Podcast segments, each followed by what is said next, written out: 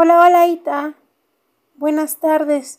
Pues ya son unos años desde que egresaste de tu licenciatura en Pedagogía, 2015 para ser exacto, y ya son también varios años que te encuentras dando clases frente a grupo en el nivel básico, también en el área de coordinación académica.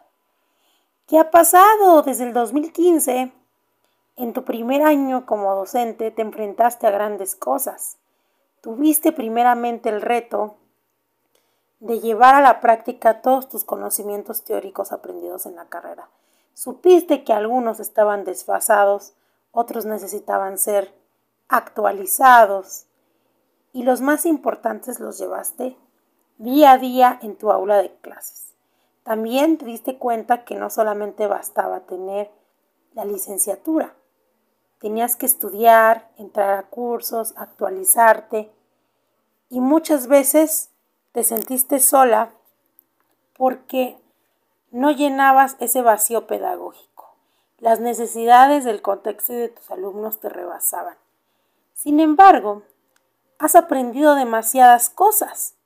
Has aprendido planeación educativa, has aprendido también sobre estrategias, técnicas y métodos de enseñanza-aprendizaje. Los has llevado a la práctica, has creado sistemas de evaluación, te has desvelado creando proyectos para tus grupos. Has aprendido también a desarrollar más tus habilidades interpersonales e intrapersonales con tus padres de familia, con tus compañeros docentes, directivos y supervisión escolar. ¿Te has dado cuenta que desde la teoría pedagógica hasta la administración educativa, todo ha sido importante? Has aprendido también que la historia de la educación, el sistema político, económico y social que nos rodea, tanto individuos como agentes educativos, son importantes y que muchas veces rebasan también la realidad educativa que se encuentra en tus manos. Eso te ha generado muchos conflictos.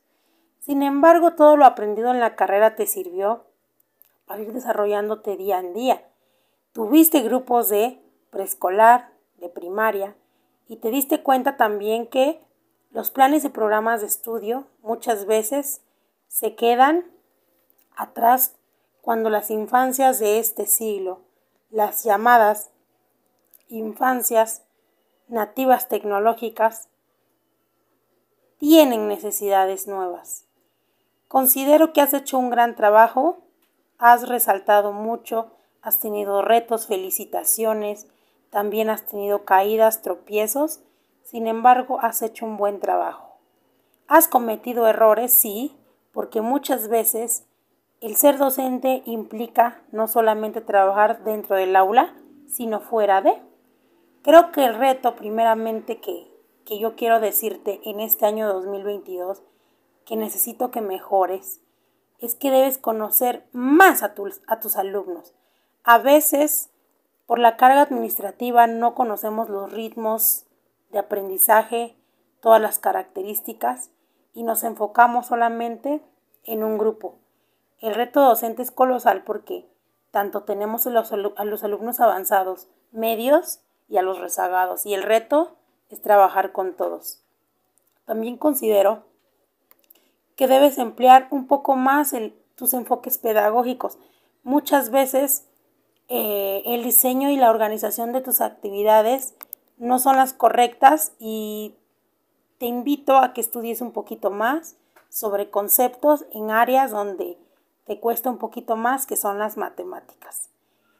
También eh, te invito a que sigas planificando tus clases con ese entusiasmo que siempre redactes los aprendizajes esperados muy claro, tus propósitos de clase y también tomes en cuenta los intereses y las necesidades de tus alumnos, no solamente los tuyos.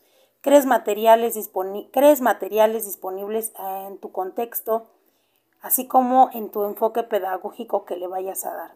Crees también actividades, consecuencias didácticas que tengan claro su inicio, desarrollo y cierre y crees también tus evaluaciones e instrumentos adecuados a tus grupos. También he visto que has crecido bastante desde que estudias la maestría en el empleo de las TICs. El reto es seguir utilizando, conociendo y que todas esas tecnologías de la información y la comunicación nos sirvan como un recurso para favorecer nuestro aprendizaje propio y el aprendizaje de los alumnos.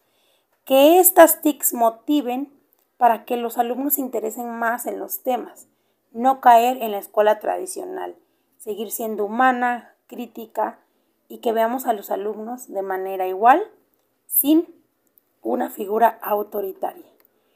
También el reto que quiero que tú lleves a cabo es que promuevas el trabajo colaborativo. Sé que te cuesta mucho porque eso te ha traído problemas ya que los demás compañeros siempre asumen que tú lo vas a hacer y vas a sacar el trabajo y sin embargo tienes que aprender a delegar. Al implementar el trabajo colaborativo, creamos equipos de trabajo eficientes y a ti no se te carga el trabajo. Ese ha sido un poquito tu problema.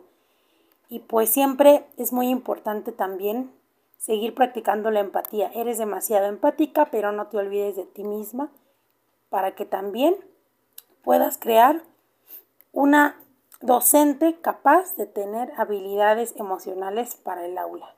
Quiero finalizar esta carta diciendo que sigas implementando sistemas de evaluación eficaces, tus listas de cotejo, tus diarios de clase, tu portafolio de evidencia, que también investigues más sobre estas estrategias, estas técnicas en tu nivel y que no le tengas miedo a descubrir cosas nuevas y a llevarlas a la práctica. Cree en ti y cree en tus alumnos. Con mucho cariño, Ita.